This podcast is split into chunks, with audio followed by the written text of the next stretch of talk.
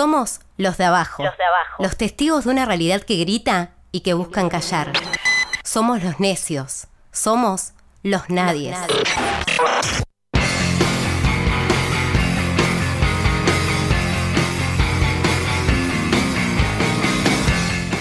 Cinco minutos nos separan de las 10 de la mañana en la República Argentina en este día bastante pesado y húmedo de- en la ciudad de Rosario.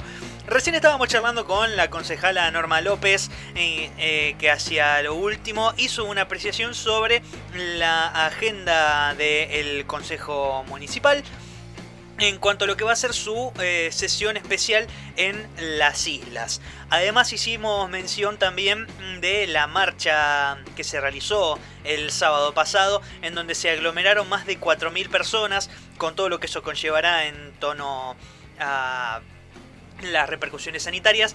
Pero bueno, la voz eh, que alzaron, eh, entre otras de las...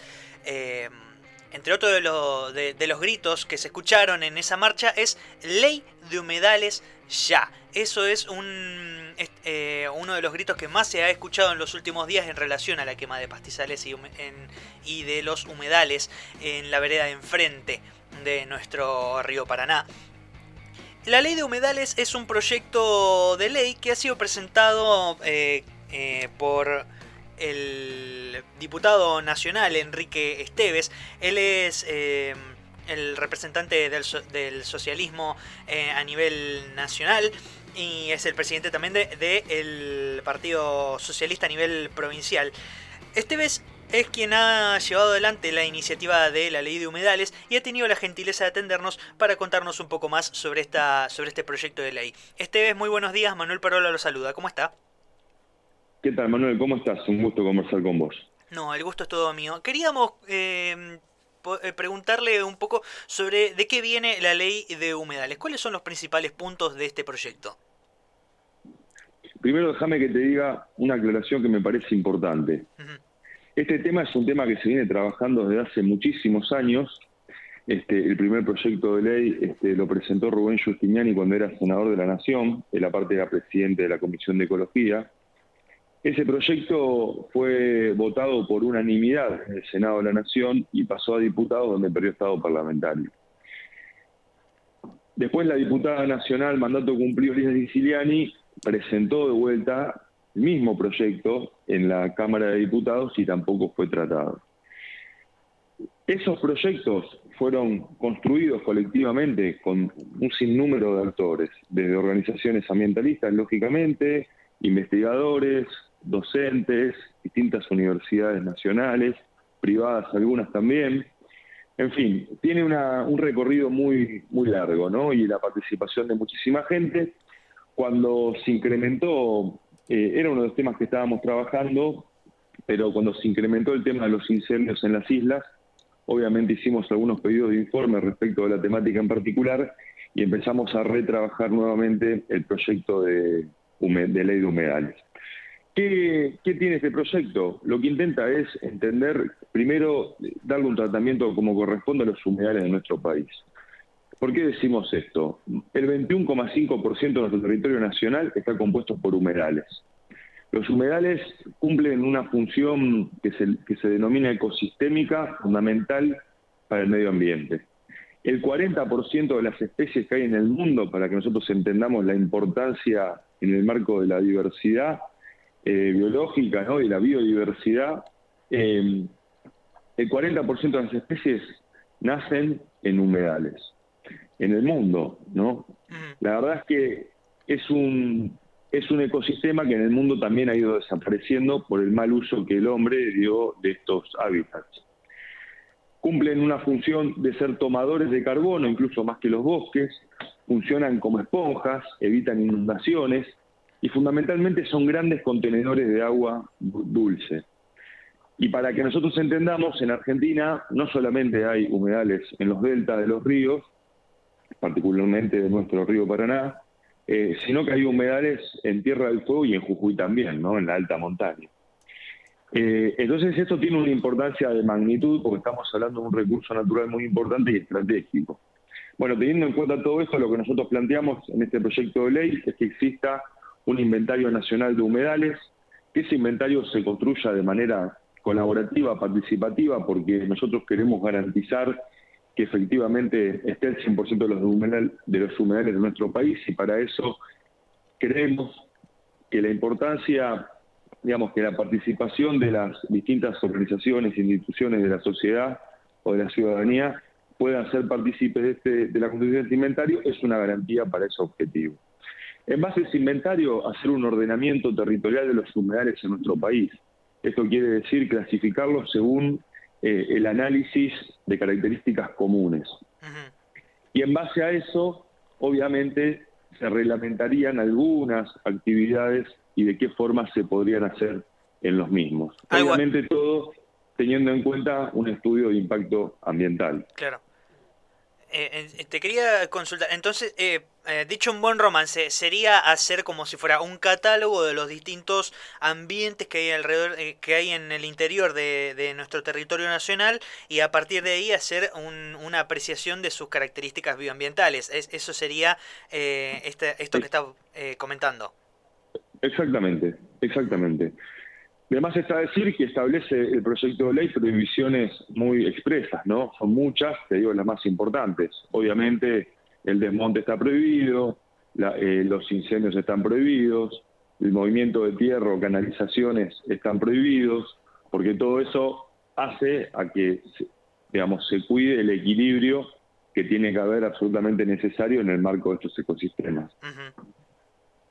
Em, Porque es como un cuerpo vivo, digamos, ¿no? O sea, hay que tener una mirada integral, no es que eh, prohibiendo alguna cosa, hay que respetar, digamos, la integridad, porque para que nosotros entendamos, en estos humedales, aparte de tener, este, ser las reservas más importantes de agua dulce que tenemos, ahí viven, por ejemplo, en nuestros humedales del Delta, que, que por ahí conocemos un poco más, ahí viven 700 especies de planta, cientos de especies de peces, de mamíferos, de reptiles, de eh, anfibios, es decir, eh, es, una, es un ecosistema que incluye una biodiversidad muy importante, que, obviamente para garantizar la continuidad de eso, la vida, eh, bueno, básicamente no hay que tocar nada de lo estructural, ¿no?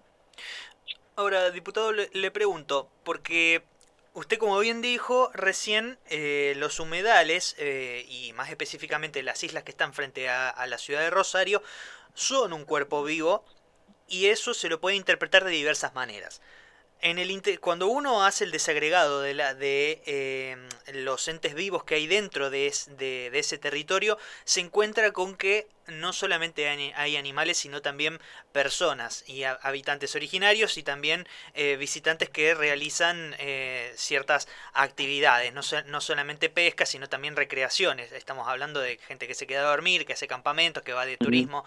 Eh, de, aplicarse la ley, es eh, qué es lo que se haría con, por ejemplo, las comunidades que ya son residentes dentro de, de los humedales. ¿Está eh, previsto qué es lo que se va a llevar adelante, por ejemplo, con las comunidades que van a las escuelas allí dentro de los territorios de los humedales?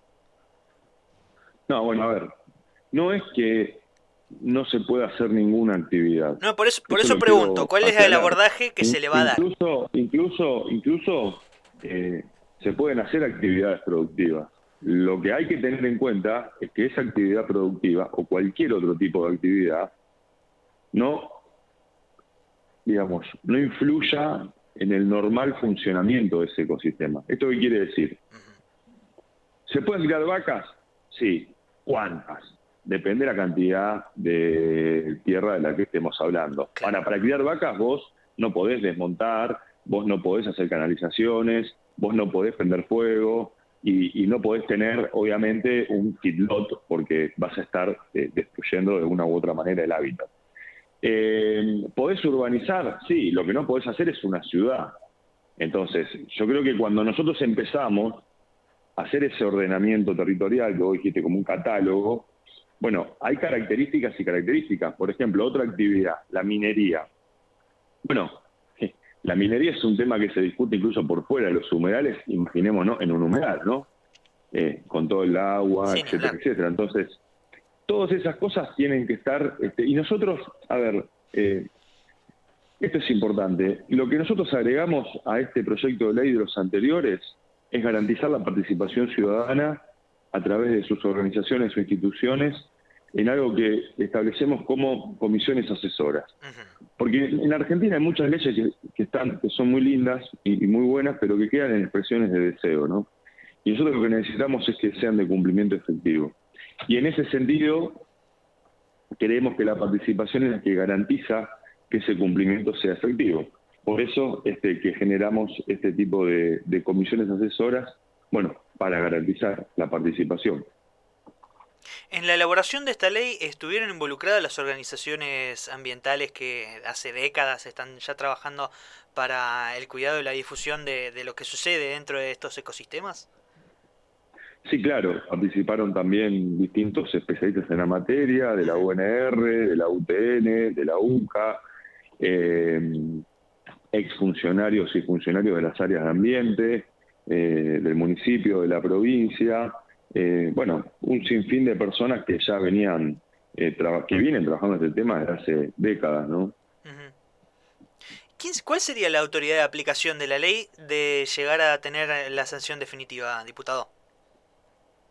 Mira, por constitución, los recursos naturales eh, deben ser abordados por las provincias. Pero también por constitución hay temas como el tema del medio ambiente, que para que exista una política y una línea transversal a todo el país, se delegan en, nación, en el Estado Nacional. Entonces, por eso primero es importante lo de la ley, segundo es importante que el Estado Nacional, porque tiene algunos elementos que están por fuera de esta ley, como por ejemplo el sistema de, control del fuego, ¿no? Eh, que depende del Ministerio de Seguridad. Entonces, eh, el, el andarivel, digamos, en la aplicación es del Estado Nacional. Después, obviamente, las provincias también tienen sus responsabilidades. Claro. Bueno, eh, diputado, la verdad que ha sido muy claro, no sé si quiere agregar algo más. No, es una cuestión de conciencia y de educación. Todos cuando vamos aprendiendo un poco más sobre el tema, eh, bueno, empezamos a, respetar también de otra manera estos humedales. Tenemos la suerte de vivir en una ciudad que tiene algo que conocemos como un acuario, pero que no es un acuario, es un centro de investigación que justamente investiga nuestro humedal, ¿no? Así que me parece que es importante que, todos empecemos a interiorizarnos en el tema si podemos garantizar eh, bueno, un mejor cuidado, en este caso, de, nuestras islas. Diputado, ha sido muy amable. Muchísimas gracias por comunicarse con nosotros. Por favor, gracias a ustedes. Paso por el aire de los nadies, el diputado nacional Enrique Esteves, que es eh, diputado por la provincia de Santa Fe, y es quien lleva adelante el proyecto de ley de humedales que es, está en boga de, absolutamente todos aquellos que estamos realmente cansados, hartos, recontrapodridos mm, de los incendios que se están sucediendo en las islas delante de, de nuestra ciudad. Em, el proyecto, como bien lo decía el diputado, es integral y es otro de, los, eh, de las iniciativas que se está teniendo en cuenta a la hora de discutir qué es lo que se va a hacer con la situación de las islas que, insisto, ya nos tiene bastante, bastante cansados y que incluso este fin de semana, aún cuando se logró movilizar a 4.000 personas en el puente Rosario Victoria, que, insisto, uno acompaña las, eh, las consignas de esa marcha, pero las repercusiones sanitarias las podremos ver recién dentro de dos semanas y estamos en un contexto en donde el virus tiene circulación comunitaria. Así que, bueno, insistimos con lo que decimos absolutamente todos los programas. Acá nadie se va a contagiar, salvo que no se respeten las medidas eh, que incluso en el aire de este mismo programa el, el doctor Caruana nos ha puntualizado lavado constante de manos con agua y jabón. Agua y jabón, no se está pidiendo ni cloro, no se está pidiendo lavandina, no se está pidiendo ácido sulfúrico, nada. Agua y jabón. No es necesario quemarse las manos, no es necesario hacerse mal, lastimarse los nudillos, la piel.